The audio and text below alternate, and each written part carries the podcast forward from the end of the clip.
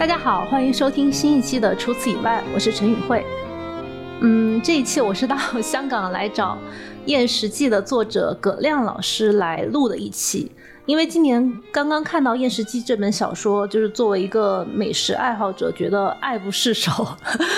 很少在文学作品里面看到对于饮食有这么大比例，并且很丰富又精准又恰到好处的。琢磨，而且这种描述对于呃整个小说的情节发展和人物性格也有很大的推动作用，所以就很冒昧的呃邀请葛亮老师来跟我聊一期关于《厌食记》的节目。葛亮老师先跟大家打个招呼吧。呃，大家好，呃，各位除此以外的朋友们啊，今天非常高兴跟。呃，大家聊天啊，也非常感谢与会啊，千里迢迢的专门来到了香港和我做这次交流。对，也希望我们等会儿有一个既轻松又愉快的，就是围绕着饮食、围绕着《延禧记》这本书的呃聊天和沟通吧。嗯，这本书它大概写了多久啊？这样的一个厚度的一个小说。这本书从一开始，呃，收集资料，有这样的一个基本的创作意念到完稿，差不多用了六年的时间。哦，但是如果说心理上的准备，其实会更长一些，因为我一直以来都想写一本有关于饮食的呃小说。嗯，但是就是说，当时呃一直在寻找一个切入点。其实，呃，熟悉我的作品的朋友，可能在。比较早的我的一些小说中间已经可以看到饮食的一些踪迹，对，呃，比方说北园啊，北园里面特别还有一个非常有意意思的空间叫做宿舍啊，宿舍我我拿来做我的书斋名，后来其实就是虚构了一个我的祖父在他的母校，呃，当时在杭州嘛，杭州国立艺专附近开了一间就是徽浙合璧的一间菜馆儿。这个实际上，我觉得是我最初想去表达饮食的理念中间的一个核心的部分，就是最美好的。刚才宇辉也讲到了，就是得以承载的这种文化基底，实际上就是饮食。而饮食的特性是，它一直在流动，一直在交互，它在这个不停的融合的过程中，会产生一系列的一种变体。我我觉得我非常感兴趣这个地方，因为这个恰恰我觉得是我们对待我们。呃，文化特别是传统文化的一个十分有意味的一个切入点，嗯，就手和变的这种对长和变之间的一个关系。所以在写北渊的过程中，包括一些比较短的一些小说，呃，像罐子啊，然后像这个呃比较早的像竹奴啊，其实我也都在做这方面的一些尝试。甚甚至在晚近的小说里面，也还会写到饮食，因为我觉得它实际上。呃，是太带有烟火气，并且和我们的日常相关的同时，又最能折射我们时代精神的，可以讲是一种载体。嗯，对，就这种载体，感觉就是跟日常生活实在是密不可分。对，可是它会不会又因为它跟大家的日常生活太过密切，所以就是投射的能力会更强一些？对，因为就是我作为一个非岭南地区的人，我看到这些，如果不是我。吃过其中的一些食物，嗯，会不会担心说外地的人会对他有一种疏离感呢？因为我反而有可能会觉得没有那么亲切。嗯，我觉得这样，这也是为什么我最后选择了岭南，嗯啊，特别是岭南的饮食作为整个的小说的一个题材和背景的原因。因为 H 大军先生在他的《广东新语》里面有非常著名的这句话嘛，就天下所有食货。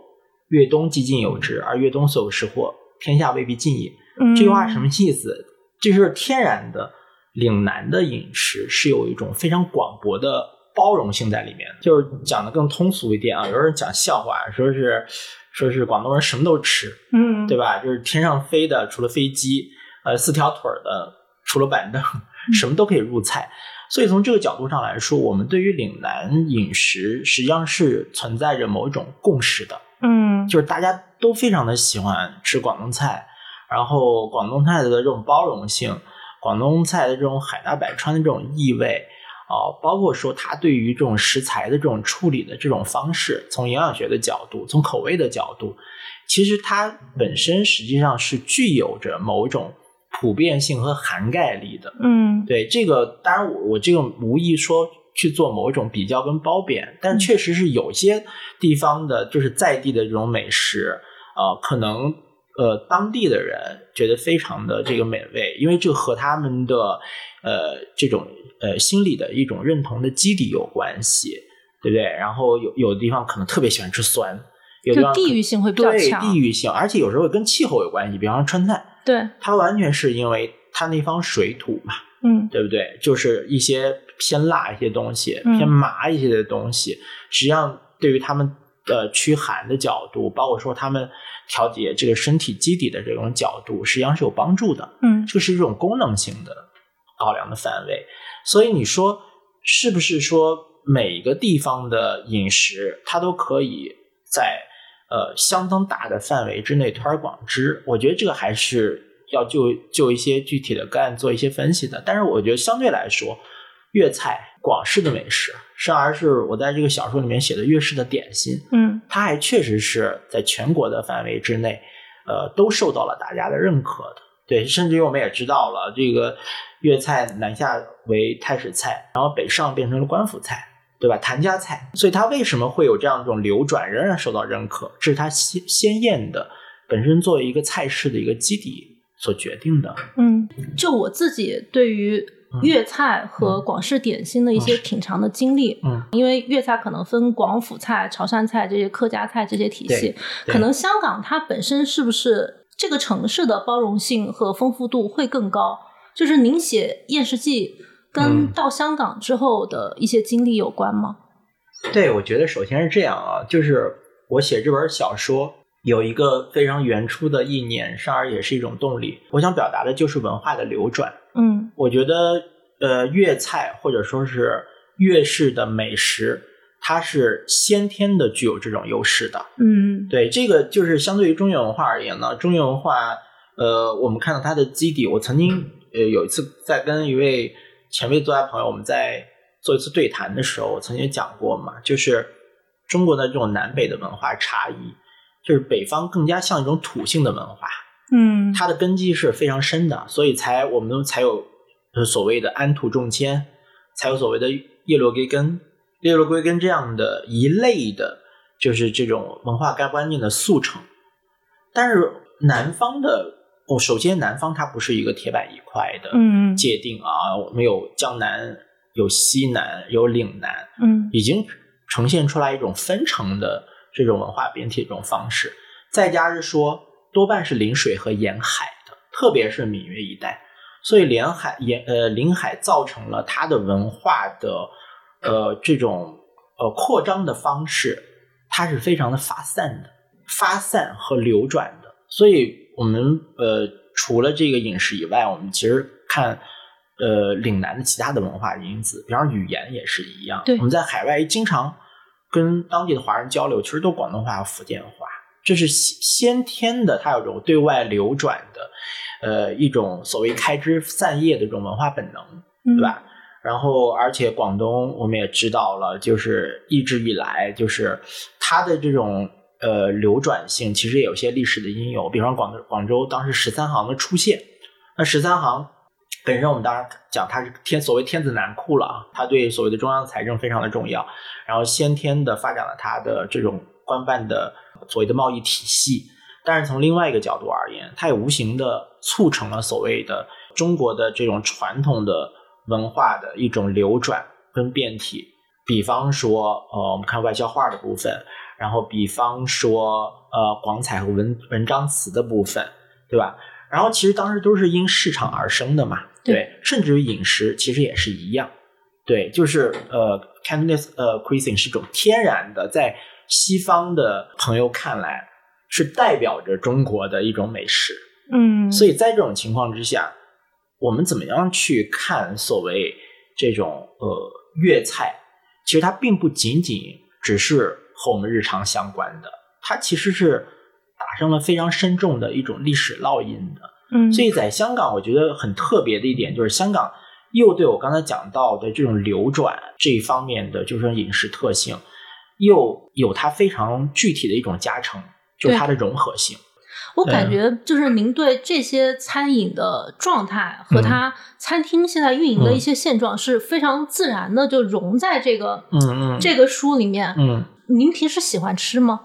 啊，平时还可以吧。啊，就这些算是日常就有积累观察下来的一个那种小小的细节。嗯，对，因为我因为我来香港第一天，然后我们家里面的长辈当然就说给我接风嘛，就是在一个老式的茶楼里面。啊，那个其实。因为我是在南京长大的，南京其实也是一个非常有历史的城市，但是像也经过了几个重要的节点的，可以讲是变革嘛，对吧？所以多多少少这种传统的东西，呃，它会保留下来一部分，但是你不能说特别的完整。但当时我来到香港，就是那天长辈就是带我去喝茶，那时候我真的还是挺挺惊叹的，如此完整的。保留了所谓的旧日的气象，因为你很难想象，在一个茶楼里面还贴笼架鸟的，就是真的会有有有有专门的在在这个呃茶楼的天花上有一道杆儿，有道杆儿是给这些带鸟的茶客去挂笼，所以你你进去以后，哎呀，你突然发现，哎呀，这好像就是一个在我们的想象中，类似于一个影棚的一个状态，好像对，好像在拍戏那种感觉，当时还是挺感慨的。但是你在感慨之余，你会发现哦，原来这就是这个城市的日常。嗯，对，因为我来香港也二十多年了，其实我当初看到日常，现在也在淡去。所以为什么写《夜视记》？我就是觉得，就像当时写《朱雀》的时候，我想在纸上留下一个我记忆中的南京一样，我也想借《夜视记》这本书留下一个，就是起码我在二十年前的时候所体认、所感受到的香港。嗯啊，包括说岭南的风物，不只是饮食这个部分，嗯，但饮食一定是个很好的一个载体，因为我们一开始就讲说，它关乎日常，而且在饮食中间，其实我们看到它有长的部分，然后也有变的部分，而这变的部分，其实你无论是对于一个厨师的世家来说，还是对一般老百姓而言，它都可能去牵动你的命运。《验尸记》书里面的这个第一人称的我啊，感觉是您 亲身经历的一个投射。书里的我和您都在做一些田野调查的工作。因为《验尸记》它很受读者欢迎的一个点，也是因为它很踏实，描述非常精准。我感觉您在成书之前这么多年做了大量大量的田野调查，不知道这个过程中有没有一些有趣的经历？尤其是饮食史，可能是微观史里面考证相对不那么容易的一类。嗯，我会把这种矛盾，我会把这种质疑，我会把这种疑惑，会表达在我的小说里面。其实你看它的整个的，就是复线的脉络，就是 nonfiction 的一个部分。就是我在自己做田野的时候，在自己查考资料的时候，确实有时候觉得，哎。它跟我一直以来我认为的姓氏中间，然后是有差异的，嗯，但是又又我又会觉得这种差异是非常迷人的，我会把这种过程表达出来。就比方说里面写的叶凤池，叶凤池的名字大概有四个以上的这种版本，在不同的典籍里面，那你能说哪一个是真相吗？嗯，我不这么认为。其实我觉得每一个都是真相，因为每一个名字的背后都代表着当事时的某个撰写者。他对于历史的一种地势反应、反刍和立场，本身历史实际上就是一种叙事，嗯，它没有百分之百的真相，所以我就对所谓的信史这个观念本身我就是有质疑的啊。对，因为我们现在总是说呀，所以当然现在是比较时髦的，就是一种一种我们对历史的一种。呃，再现和演绎的这种方式了，就是我们现在更加聚焦于所谓的边缘史和微观史这个部分。但是我会觉得，其实这些都代表着历史的某一种切入点、方向和版本。它没有百分之一百，在我们看来实际上是准确与否的，这个不存在。嗯，对，所以我们要找到的只是说，我有可能去接触到的这种真相的。诸多的方向，而把这种方向能够呈现给读者，我觉得这已经很有价值。对，所以我我我不会想去表达某一种唯一的历史的版本跟观念。所以我觉得，从某种意义上来说，《燕食记》对我以上的这个史观，它本身也是一个非常好的一个载体。嗯，对，因为食物它不是唯一性的，它就不是唯一性的。嗯我们对于所谓的食物的理解，甚至于对某一个菜系的理解，它就是众说纷纭的。嗯甚至于一道菜肴给不同的厨师来做，甚至于一个厨师的不同的年龄阶段和他的记忆的某一个节点上来做，呈现的版本都可以是不一样的。这个观点在书里面也体现的非常准确。对，所以我觉得食物本身就是一个巨大的关于历史的隐喻。嗯对，这个是我想去选取它的原因。对，而且当然，另外一点，其实我当时也写过一个蛮长的一个文章，就是食物一定是连接着空间的，这个空间就很很有意义。对，就是像北角这种地方，对你包括说香港的第一个茶楼嗯新华楼，嗯对吧？它决定了整个中国的大历史的走向，决定了当时包括孙中山他们这样的一批非常重要的历史人物对于中国的未来的这种地势的方式跟角度，它在这个空间里面发生，但这个空间它是一个伴随的意义，它是一个地势和见证的意义，但是它又没有介入到这种方向，所以我会觉得这一点是非常非常妙的。它仍然是一个历史的边缘化的，甚而是旁观者的这样的一个部分，但是它没有缺席，嗯，在历史的某每一个节点，它都没有缺席。夜视机的层次真的非常深，它涉及到很多环节和因素。那您觉得这个庞大的调研体系里面最难的是哪个部分呢？我觉得难度在于人，找到正确的人。嗯，找到正确的人，因为这个中间其实老实说，呃，因为小说虽然是个 fiction，嗯，它是一个虚构的文体，但是我还是希望在我写的这种过程当中，它是取之有据的。这个剧里面包括了人的这个部分，一个是人的他的本身的人生的一个成长的或者建构的脉络的部分，一个是人性的部分，人性的逻辑这部分，这两点我都要都要有。所以在前期你去做田野啊，包括做一些访谈啊，包括一些跟踪的采访啊，那中间其实你不断的在提醒自己，你的所有的发问，你的所有呃想象，你的所有的这种可能介入的观念，要符合这以上的两个原则。所以你包括说，呃，杜姆伦卡波特在写《冷血》的时候，他从某种意义上来说，作为一个 nonfiction 的一个作品，他最后实际上是以个人的身份介入到了他的走向。我在做这些田野的过程当中，我在不断的提醒自己要冷一点，要远一点。这个实际上很难，因为因为你不是一个机器，你本身你会有自己的情感的一种介入。你要要做一个历史的提示者，因为不是所有的受访者都会跟你侃侃而谈的嘛。嗯，你要去打通他的某一些因由。甚至可能中间有一些契机，比如我我忘记看到哪个地方您的一个访谈，就是先找到戴凤行他父亲的这个原型，然后结果蹦出来武举这个人的原型。，对，因为我其实最早的时候就是想写戴明义，就是这个角色，因为我觉得他身上非常有意思的部分，就是我先天的啊，我就是想说，呃，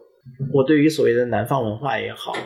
还是对于我想去表达的，就是这种文化气性的内核也好，我希望它是变的，嗯，我希望它是带有着先天以上的流转的，因为以前我写过诸多这样的人物，他带着他的过去而来，到了一个新的一个领域、一个地域、一个空间里面，因为不适应，因为种种种种的各种砥砺或者是磨砺，他绽放出他他新的人生张力的这个部分。嗯我我其实觉得这个部分特别希望去写。那当然，戴明一是个很好的一个一个个案嘛，一个切片嘛。他是一个上海完全意义上的上海人，然后南下到香港，带这种印记，怎么样进入到这方水土，怎么样谋生，怎么样去开办这个菜馆，嗯怎么样去用自己的原初的饮食审美去影响，怎么样带着自己所谓的移民文化的烙印进入这座城市，很多东西可写。嗯但是后来在接入这个原型的过程中，突然出其不意的，他他们家的姑爷，嗯，他的女婿又出现了。这是意料之外的。，对意料之外了，而女婿是个完全意义上的广东人。嗯那天其实老实来讲没有约他，他是来探班的，完全一样广东人。然后他又讲说，哎，他当时，哎呀，就是当然了，戴凤行的原型还健在啊。嗯他说就是因为要追求他的太太，嗯，他离开了自己的粤菜行嘛，就到了他们家里面，就是这个是一个多么有意思的，因为他身上比戴明义更加迷人的地方在于，他要做一种巨大的取舍。这个取舍的意义，我会觉得他的主观的能动性更加的强烈，所以后来我就设定了一个情节，就叫判师门嘛。嗯，它成了整个小说里面最重要的戏剧冲突，决定了师徒两个人不同的命运的走向，决定了他们半生中间的纠葛，也决定了武举他的后半生的一种人生的一种脉络跟动力，都是因为这一个选择。对，《夜视记》这本书里面，他描述的一百来年的历史，我就觉得很浓缩，但是又很准确。就它有几个这种时代的这个片段，就是太史家宴那个部分，嗯嗯包括茶楼的部分，包括后来有南洋元素融入的这个部分，就它每一个片段抓的就很很精准。嗯我之前搜集资料的时候，看您是有做一些茶楼文化的研究，就这个文化的研究项目是跟《燕食记》成书有关系吗？呃，其实应该这么说吧，就是因为我近年来，呃，主要的研究，包括说我自己写作方面的一些取向，是围绕非物质文化遗产的，嗯也不光是在饮食的部分，呃，因为可能呃比较了解我的读者，在《烟日记》之前，我出另外的一本书，啊、叫做《瓦猫》，嗯瓦猫里面其实也集合了我这些年。对于非遗这部分的，可以讲是一些心得吧，然后用小说的方式把表达出来。就比方说古籍修复的部分，也比方说这个木雕佛像的这部分，比方说我们像西南的瓦猫本身也是一个一个非遗的类型。就这些呃经验吧，或者这种经历吧，其实让我跟匠人这个群体，就是可以讲是在相当长的一段时间之内。这种交流的这种过程，会让我确实觉得跟他越来越接近。嗯这种接近，我并不是说我一直在跟他们做一些访谈那一直呃以一个实体的方式介入到他们的日常生活，而是真的你会觉得是一种新的接近。就是以他们的思维方式在思考这个问题。对，因为以前我们多多少少会有一种想象吧，就是讲，哎，说匠人是什么呢？这匠人他所做的这个事情。他要留下来的一些事情，他的这种监制，这让我们看来，实际上就是他要把一些示威的东西，刚才讲到了一种非常监制和固甚而是固执的这种心心态留下来，在我们看起来好像去挽歌一样。但是我我真的跟他们交流下来，我觉得不是这么回事儿。就是有时候他们是非常的顺其自然的，就是我一辈子所做的这件事情，就是我要做的事情，我没有这么壮丽的宏愿。就是要保留什么？我呃，就是我印象特别深，当时在澳门去，呃，采一个木雕佛像的呃传承人，其实也是非常有代表性的一个大师级的一个人物，就包括说，呃，香港的宝莲禅寺啊，很多重要的佛像其实出自于他的手啊，嗯，但是我当时跟他聊下来的一个感受，就是他其实他对于他所做的事情。呃，其实，在内心中间，观念是非常非常通达的，就是他没有要执着说，我一定要把我们经常有一些观念，哎，这个手艺啊，不能让它成为绝学，要传承什么的。对他没有这样的一种执念，他就想说说告诉我，我的孩子啊是学财务出身的，财会出身的，现、嗯、现在在四大啊、呃，在四大会计事务所工作，然后呢。他说：“我就是想让他按照他自己的人生规划去做他喜欢做的这些事情。”那我其实我也问他，我说：“其实因为您的这个技艺已经非常的精进了嘛，那如果到您这一代戛然而止，会不会觉得非常惋惜？”他说呢：“其实我也并不并不觉得一定是这样。他说我只是在我的有生之年能够做好我能够做的事。嗯、他说：你看啊，就是说。”呃，现在就是跟澳门这边的这些重要的这些科研院所，我其实都跟他们有合作。呃，他们依据我现在的手艺，实际上做了很多的已经非常细化的，将来可以供 3D 建模这种可以完全意义上复刻的啊这些技术性的一些原初的一些基底性的工作。所以其实我不是特别担心，就是在物理层面会失传。对，当然在精神层面，你有一个徒弟肯定是不一样的啊，就是所谓的薪薪火相传、更续的这个部分，它当然有精神啊脉络这一部分。他说，起码在物理上面，物理层面上不会消亡。对，将来在任何的一个时代，根据留下来这些资料，都是可以复刻我的手艺的。所以我并没有觉得特别特别的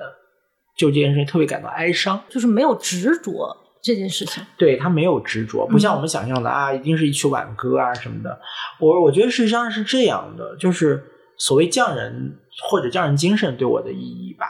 对我作为一个写作者的意义吧，我是很愿意去写他们。首先就是说，我在他们身上能够看到有东西，这个实际上是我们对于传统文化一直以来，我们想探讨的一个很核心的内容，就是新与旧的这个部分。我们到底是所谓的留旧布新呢，还是推陈出新？我们一直在讨论这件事情，好像似乎一定要抛却旧的东西，新的东西才能完整意义上的为我们所接受。就是很多人他新跟旧好像必要选其一。对，但是我其实我觉得这个真的有时候不见得，就是说。实际上，我们看到这种过程实际上是相互的渗透，嗯，相互的推演，甚至在过这个过程中，旧的基础上产生了一种新的变体，嗯，所以我觉得我刚才讲到的非遗部分是是如此啊，其实饮食更加是这样，饮食其实就是在一个旧的基础上不断的产生新意的这样的一个过程。那为什么我要写露露？我觉得它其实是一个非常具体。呃，同时也非常对非常鲜活的这样的一个形象，就是一个新的力量。而这个新的力量，它实际上，它内心又是有着对于旧的东西的仰慕的。嗯，他对于武举的追随，他对于本帮菜的这种热爱，但是他并不影响在做这个青鱼汤卷要发色的时候，他要把椰奶倒进去。这个就是，当然。你作为一个相对来说比较老派的厨师，像武举没法接受这一点那其实从人物性格上来说，武举他本身算是一个比较保守的人吗？因为因为书里在描述他跟奉行学本帮菜的那一段，事实上这也是非常戳中我的一段。呃，说武举作为一个很有天赋的厨师，但是其实他很难突破粤菜的一些技法。书里面是写他在做本帮菜的时候落料比较保守，做不到像凤行那样大开大合。其实这种描述也是很符合我对厨师行业的认知的，有点像是，呃，你先入了哪个门派，就很难再带艺投师了。就是武举啊，他好像就像武侠小说里面一位少侠，嗯，就是他先天的实际上是带着非常厚重的传承的，因为当时荣师傅。其实钦点了他做自己的徒弟，对，甚至于不惜于就是舍弃跟自己家里面还有一些所谓的裙带关系的谢行，嗯，对，最后选择了武举，其实就是像就是活佛点这个转世神童一样，哎，你你就要成为我的这个绝学的唯一的传人，嗯，那在这种情况下，他实际上身上的这种传承的这种意味，甚至于一种使命感是非常非常的浓重的。所以，他受到的这种训练也是十分的严格的。嗯，这种训练对他而言就变成了烙印一样的东西。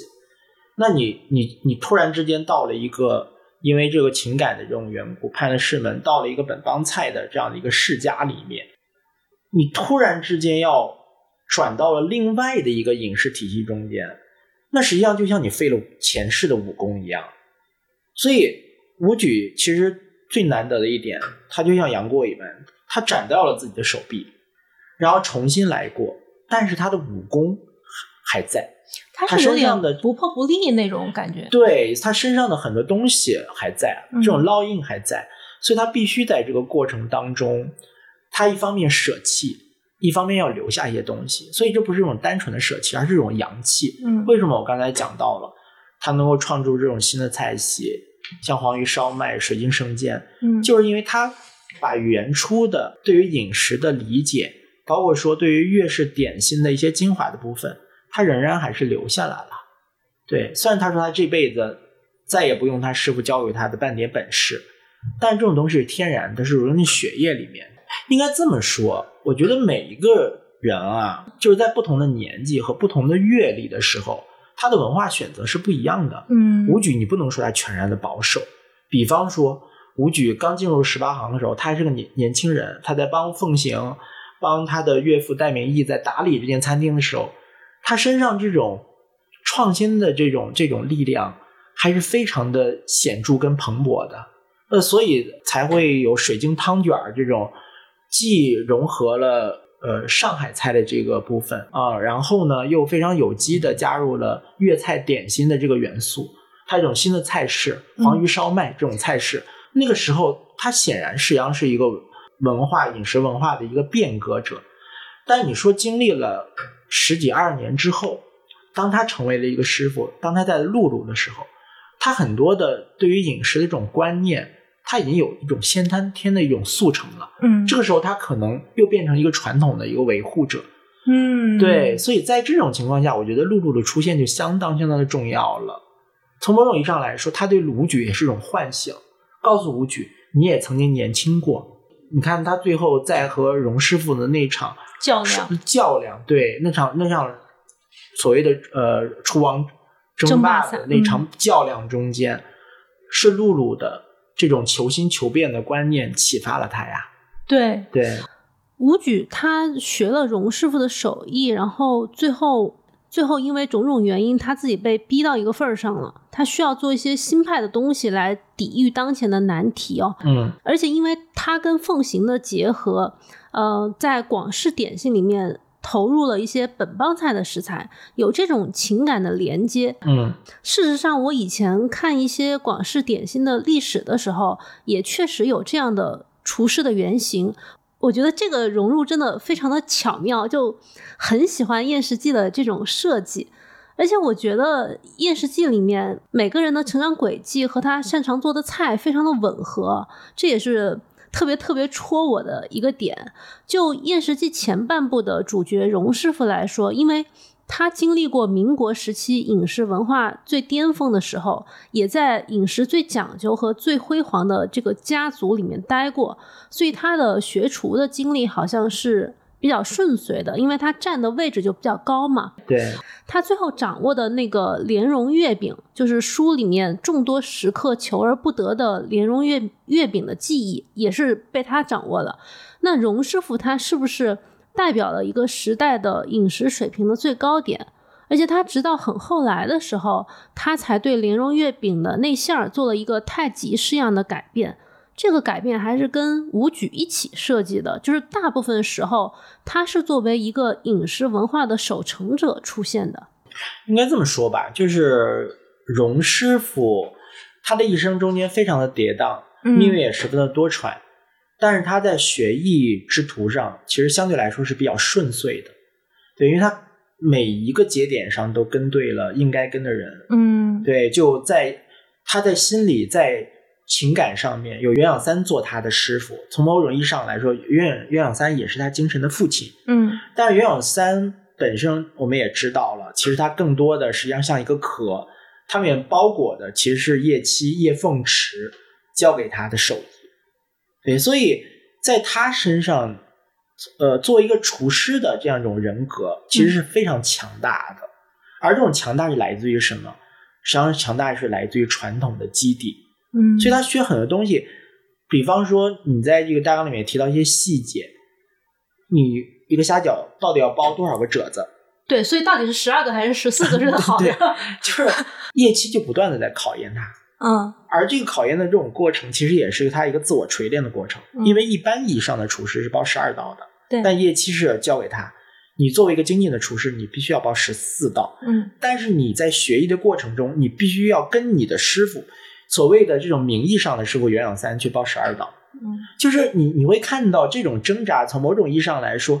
也是不同的。你所谓对于传统观念的一种内里的一种磨砺吧。那其实对于呃荣师傅这个人本身而言，他的吸纳能力是非常强的。对，就呃包括说更早的时候，他跟就是聂师傅呃学厨的那段时间。就是他内心中间的这种静定，使得他在任何的一个时候都最大化的对自己的记忆有所提升。所谓的静定，换一个词就是随遇而安。嗯，就是他本身非常想跟荣师傅学大安，但是呢，最初为了考验他，把他分到了小安。那小安里面实际上就是做一些所谓的这种日常的点心，不是做月饼嘛，就是所谓的 虾饺，哎，四大金刚嘛，虾饺、烧麦。呃肠粉等等等等等这一类的，呃叉烧包啊这一类的。但你看到，虽然并非他的宏愿，并非他的理想，但他仍然把它做到了，学到了极致，做到了极致。对他身上一直以来就是在学厨这件事情上，会有他一种非常非常包容和坚持的这种信念，而这种信念最后造就了他必然是一个传统的一个捍卫者和传递者。你在在叶七身上看到的也是如此啊。对叶七对于荣医生的选择，一如荣医生对武举的选择是一样的。呃，所谓的薪火相承的这个层面上，必然实际上有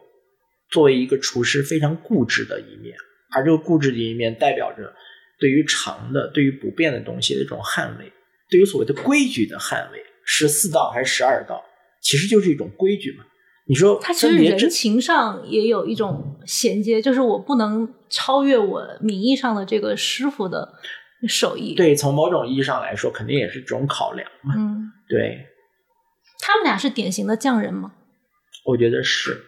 我觉得是。但露露就是就不算。我认为露露，露露会成长为一个很好的厨师。嗯，但是你不能用匠人来界定他。因为他身上有太多变动不居的东西了，而这种变动不居的东西可能还会大于他的吃手。呃，有时候我们会这样，就是，呃，我我在有一次跟一个朋友在聊起来，就是所谓匠人跟艺术家的区别的时候，我仍然就讲说，哎，我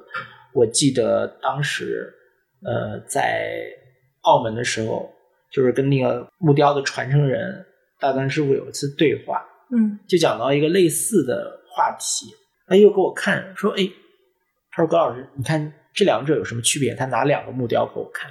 我说两个都很精美啊，这种区别就是一个我会觉得更加的规整和规矩。他说你说对了，他说在我们看来，其中之一叫做艺术品，而另外一个才叫佛像，因为艺术品它是不拘的，嗯，艺术品它这种形态，比方说我我给你一个块木，一个完整的木头。你可能会依据于这个木头本身的形态去造像，那它就是艺术品。但是佛像是不一样的，出自于匠人之手的佛像，首先它有规制，规制这个东西不会随着我们对于所谓一块木头的选材而改变。在大雄宝殿里面看到它的俯仰的角度，佛像和你四目交接，为什么你总是觉得在哪个角度看它都是它跟你四目交接的时候？都是看他眼望慈悲，那实际上是规制带来的。那一个某一个角度就会带来这样的一种效果，千百年都是不变的。我我想再聊一下，就是莲蓉月饼这个浓缩到一个小小的月饼上，这个点也让我觉得非常的奇妙。我在豆瓣上翻书评的时候 也觉得很有意思，就是它有一个书评，它就专门针对。特别具象化的饼皮和馅料的比例提出质疑。关于这个月饼配方那个部分，我觉得你你的眼睛非常的毒啊。这个就提到了我这位好朋友，就是荣月的创始人荣泰嘛。嗯，对，今天他也给我寄了月饼。嗯，其实我特别理解他，对，因为绝大多数人是没有体会过这种制作的关窍，甚至没有吃过，也没有见过这个比例的饼皮。对，所以当您在书里面写到这一部分的时候，嗯，呃，当时我猜想您是投射出了荣月的这个月饼它的这个比例，但是会觉得这样的比例是在现实生活中会被其他读者所解读吗？嗯，就加起来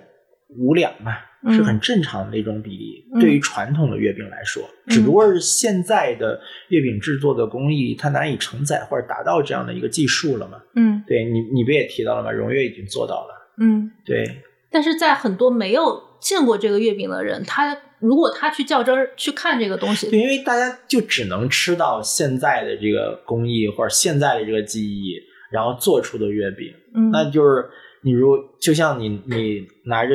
我们当代的这种所谓这种新派的这种珠宝，去衡量文物一样吗，这不是一回事儿吗？所以他在这个书里，我感觉就是读者如果有缘能够解读到这一部分，嗯，可能他就会对传统饮食文化有一个就是更完整的一个认知。但他如果解读不到，他就会失之交臂。对，因为怎么说呢？首先我还要声明一点，就是这个《婴儿记》不是一本菜谱。对，当然我也我也我也很开心，也也非常的欣慰跟荣幸啊！就是 真的真的很多的读者都会按照就是《燕食记》里面提供的就是某一种菜式，包括某一种程序和工艺，自己试着做。好像现在就中标率最高的就是那个兰花兰花豆腐干儿，是吗？因为因为那个相对比较容易对，嘛那个相对比较 比较对比较易于上手。对对，要看我，而且有些有些读者做了之后还会私信我，还会发我看，哎，做的还相当不错。啊对，但这一道其实有有我自己虚构和创制的部分在其中。对，但是就月饼那个，确实我用的就是古法，我用的就是非常标准的传统月饼的，就是馅皮的比例。嗯，对，而你你刚你在大纲里也提到了嘛，荣誉月实际上也是做到了这种持手的方式，就按照这个比例来做。嗯对你相对来说的话，这个皮儿比较厚，它的工艺上比较容易把握嘛，所以这个可能也是很多的读者觉得，哎，我为什么吃到的月饼都是厚皮的，或者怎样？对他难以想象原来可以做成这样，但其实是可以的。这个是验视机让我觉得很有魅力的一个部分，嗯就是他写的是精确度是无可置疑的。就就嗯我感觉整本书它对于食物的描写的精确度，包括在莲蓉月饼熬的时候，最后加那一小撮盐，嗯就是非常的点睛。嗯呃，如果让我自己想这个月饼的配方，我是想不到，就是用盐来戳这一下，但是把它加进去呢，又显得非常非常的合理。嗯。就我在看整本书里面，我就会沉浸在这种细节里面，嗯。不可自拔。谢谢但是以前看其他的一些有饮食嗯。细节描写的书，嗯。譬如《红楼梦》哈，嗯。譬如《射雕英雄传》也都有，嗯。我就会觉得说，它有些书的描写，呃，像《红楼梦》里面的且想这些东西，让你觉得是真切可行的。嗯。但是像《射雕英雄传》里面二十四桥明月夜那种，我就觉嗯得，就小时候觉得它很很有意思，很有气势，但是嗯长大了觉得这个东西是一种空中楼阁的一个描述。嗯嗯嗯那个豆腐二十四颗豆腐球挖到火腿里面蒸出来，那嗯它肯定很齁啊！那个 就是在长大了之后，它反而削弱了我对《射雕英雄传》的一种光芒的感觉。嗯嗯那所以您在写《验食记》的时候，会特别注意这种饮食细节的求真和求实吗？对我我我我觉得是这样，就是一方面啊，呃，饮食肯定是一种审美，嗯，，对这个审美实际上是建基在我们先天的，实际上对于呃食材的，就是一种怎么讲呢？实际上是一种想象跟它的一种内在的比例的层面的。嗯、，对，但从另外一个角度上来说，它又是一种非常 practical，就是可以实践的这样的一种艺术。所以每个人实际上都会有自己的一个判断，一个一个基本的一个评估。对，嗯那我在写的时候，呃，我还是会考虑一下，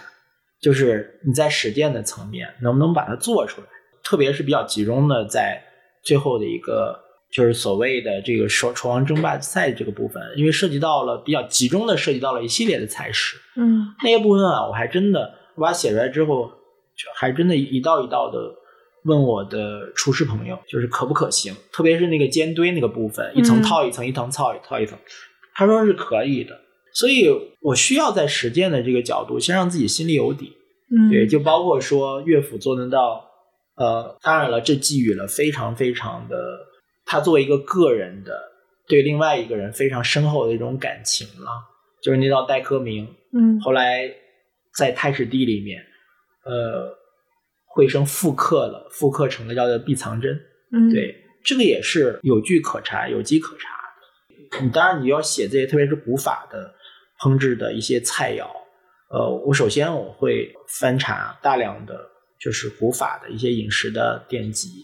对，像山家清供啊、孟良路啊这些，你都要其中的一些菜式，它还是呃从传统的这样的一个角度，还能找到应有的。我还是非常重视这个应有。那另外一个方面就是说，你对一个当下人来说，你有没有可能去复刻它？嗯，我还会考虑这件事情，起码就是说，让我们觉得，哎，这道菜肴让我看上去，我会觉得不硌，它并不只是一个艺术品，它是可以进入到我们日常的。就包括说那碗就是岳父包给陈鹤鸣的那碗粥，荣金煮玉那碗粥，我自己试过，我自己试过用冬笋、蜂蜜，确实好吃。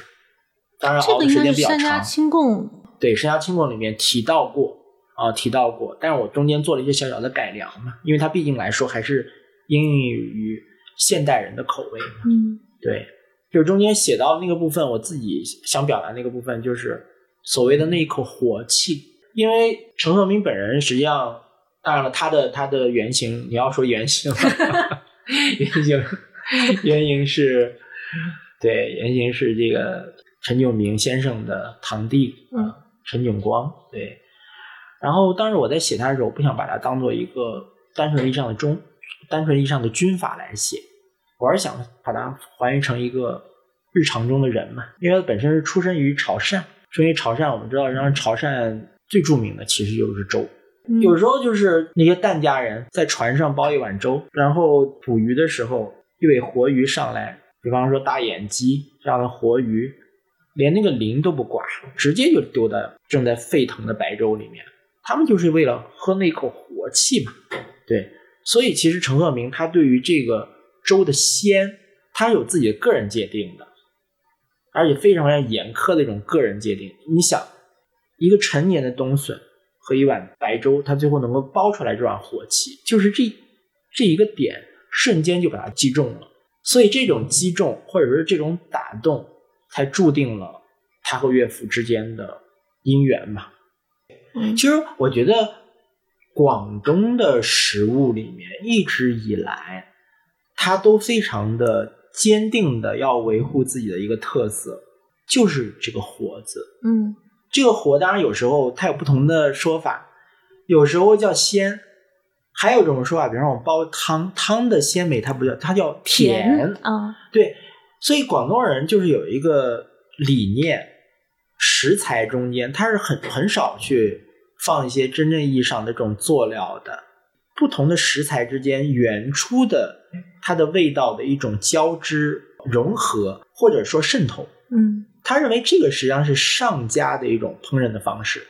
叫有味始之出，无味始之入。嗯，活气其实就是这么来的。嗯，其实就是不同的食材。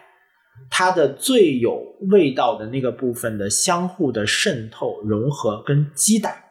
就像我们刚才讲岭南文化一样，它中间有着大量的流转的部分，有着大量的在常中求变的部分。除了荣金煮玉之外，您自己还试过做其他的菜吗？还有一些吧，就是在中间就反正涉及到的，然后在时间的角度，因为反正那段时间。就是也疫情嘛，对，在家里面还是有一些比较比较从容的这些时间跟空间可以做这些事儿，对。就包括避藏针，我自己也试过，对，就就除非那个大白菊是找不到的，就是就是说像呃鹤舞云霄，呃，包括说那个鲜鲜嫩的那个栀子花瓣儿，你找不到，嗯，对，在那个时期，那其他的食材都还可以。太史家宴那些那一部分应该没有太尝试吧。太史家宴那部分，那那它有食材之限啊，嗯，对不对？但是应该是在外面吃过很多。对，就是我觉得太史菜本身，它更多的，在我理解，它不是一种完全意义上只是简单的一个菜系，嗯，它是一种精神，嗯，对，它是去粗取精，它真的是去无存精的，对，就是其实你你看啊，它里有一些它的食材本身啊，并不精妙，比方说他们那那道荔枝菌。荔枝菌其实就是非常呃简单的一种鸡枞，对鸡枞嘛，就是。那你说鸡枞这个东西，你可以说它是很昂贵的食材吗？也不能这么讲。但是由于为什么讲它是一种精神？由于它有当时他们家里面在呃养蜂养荔枝的那样的一种过程里面，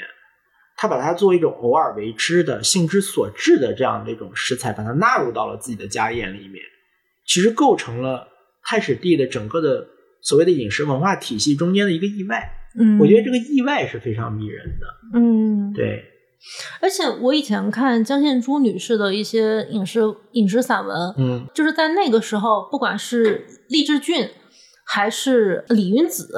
这些食物对他们那个年代，因为没有很好的保存条件，嗯，可能对它赋予的意义跟我们现在看的东西就不一样。没错，没错，对对，李云子意义在于它少，不在于它费人工。对对，在于它太费人工。你现在又又加上说水质污染这么严重，对吧？你真正意义上那种野生的李云子，你很难再再再有，但是还还是会找得到了。嗯它在于它物以稀为贵的这个层面嗯。那你中间其实我写到这些菜式，呃，从某种意义上来说，它都有所寄托嘛。我觉得代表着一种文化的一种来处吧。就比方说，你春节的时候要吃大咸，那本身这个这个咸，它有非常美妙的这种，对于广东人来说是一种好的意头的一种寄托，对吧？就包括你刚才讲的李云子、李云、李云、玉伯云乎哉，他后面仍然是一种传统文化的寄托，而在这个小说里面，又加上代表着这个李登统和太史之间的一种非常非常深刻的一种友谊的传达，他们之间曾经有过嫌隙，曾经甚至有过局域，对于在政见的这件事情上面是不一致的。那后来再次相遇的时候，就是一谈李云子，也不多说话，嗯冰释前嫌。这是一种表达男人之间那种情谊的一种最简洁和有力的一种方式，非常的深沉。饮食是可以做到的。就广广东有有一句话叫“口水多过茶”，有时候 话真的是其实是最为苍白的一种情感寄托的载体。嗯，有很多人我我相信他对于荔枝菌、李云子这些东西本身是不熟悉的，包括太史蛇宴，现在在香港本地嗯做太史蛇宴的也很少了。嗯，嗯，就他能能在现实生活中投射出来的感觉会比较少，哎会觉得很遗憾吗？老实讲，生活本身 就是生活本身的意义，就是教给我们不断的去领受和接受遗憾的嘛。老实说，我经过了跟特别是跟这些匠人师傅、跟这些非遗的这些职业者吧，嗯他们的这种交流之后，我越来越觉得，嗯，这是一种常态了。我从最初的遗憾，觉得是一曲挽歌，觉得我我我会要去帮助去捍卫，越来我越越觉得现在是顺其自然才是一种最好的一种态度。你现在这个心态也接近雕佛像的那 就吃像细胞之间的一种更替一样，是一样的。对，就包括说，因为我自己也做文学研究嘛，你看到很多的理论它的出现，我们当然觉得它非常非常的新潮，非常非常的不可一世，然后非常非常的 sharp。你现在过了，你你不要说，你不要说，嗯，过了几十年了，你过了十年之后，你再来看，他们都成为所谓的经典了。你觉得一个商一个最新潮、最 sharp、最争议最多的东西，最后变成了经典，你不觉得对于当时的创制者来说也是个巨大的打击吗？我感觉您现在看这些东西的视角，就有一点俯视的感觉，就是站在一些就是浓缩的时间维度的这个角度上来看。就我在书里面也可以体会到这一点，但是但是跟您面对面聊天，感觉您看其他的事物也有这种感觉，这是跟嗯写作这些、呃这些小说、这些书籍和做过一些文化调研有关吗？我觉得一定是有关联的。这个嗯关联就是在于说，嗯，还是需要转变一下自己的立场跟视野的。嗯当事人的立场跟视野是不一样的。嗯对，就是你看，其实《燕食记》里面它有两条线嘛，然后一个当然是有关于历史和大叙事的整体脉络的这种演绎，嗯对吧？从二十年代一直到当下，关于岭南的整个的文化体系和它的这种历史变迁，一个就是一个非虚构的一个线索，嗯，就是一个文化的一个研究和探寻者，他在不断的去接触到传统文化的时候，他也在提出一系列的质疑，和当下的他的价值观有诸多的这种砥砺，甚至于在某些节点上面，他认为所谓的信史和野史之间，让他感到所谓的这种恍惚，呃，让他感到有诸多的这种悖论，让他感到有诸多的这种不自信。嗯但你看到到后后面，他慢慢就融入到历史了。就比方说，其中有一段就是他跟武举走在这个观塘码头，就是谈起来，天上就是有弥漫着火烧云，就是谈起来往事的时候，你会觉得他跟武举之间的这种共情嗯是天然的。就是他不再是一个所谓的历史的一个旁观者了，他已经进入到和他交流的人的一个生命机里了。呃，问问吴举，那段那段感情的选择，你后悔吗？他的那一那一个瞬间，他并不是一个所谓的旁观者的一个询质询，一个询问，而是从某种意义上来说，也代表着吴举自己内心的声音。我觉得这个是这个是重要的，就是你无论作为一个写作者而言，还是作为一个历史，甚至是具体到一个手艺的地势者而已，嗯就这种心态，或者说这种心态本身的这种转变，我觉得是需要的。今天非常非常感谢葛亮老师。其实这次的交流也满足了我自己的私心。《验尸记》这本书，就这本小说，我自己已经看过好几次了。能够当面和作者交流其中的一些细节，就是感觉非常的过瘾。而且除了小说本身，葛亮老师也在其他方面也给了我很多启发。今天特别开心，嗯，再次感谢葛亮老师，也希望读过《艳世记》或者对《艳世记》感兴趣的朋友会喜欢这期博客。非常感谢葛亮。嗯不客气，不客气，很开心，很开心。